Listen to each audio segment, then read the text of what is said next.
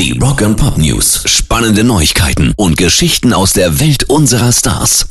Die Red Hot Chili Peppers haben eine neue Single zu Ehren des großen Eddie Van Halen rausgebracht.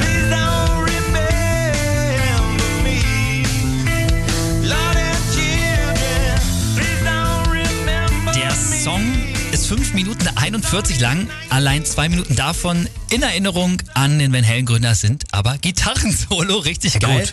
Einen Tag nach seinem Tod, vor zwei Jahren, haben die Red Hot Chili Peppers wohl angefangen, den Song zu schreiben und er soll nicht an äh, Eddie Van Halen erinnern, weil er tot ist, sondern weil er seinen Traum gelebt hat. Das sagen sie.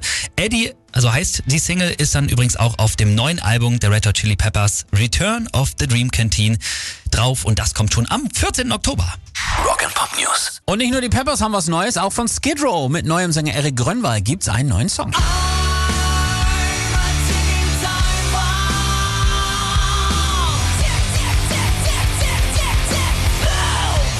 Bomb heißt die Scheibe und ist auch hier auf dem neuen Album The Gangs All Here, das ebenfalls am 14. Oktober auf den Markt kommt.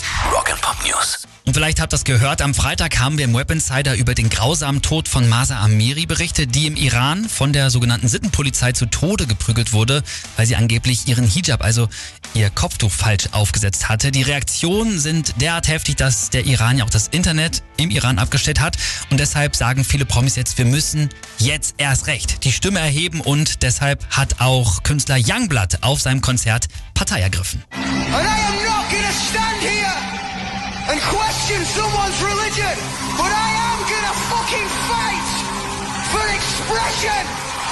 I am gonna fight for freedom. And I am gonna fight for the women of fucking Iran right now. Ich werde hier nicht stehen und über Religion diskutieren, hat er gesagt, aber ich werde für die Freiheit kämpfen, für das Recht, sich auszudrücken und ich kämpfe für die Rechte der Frauen im Iran.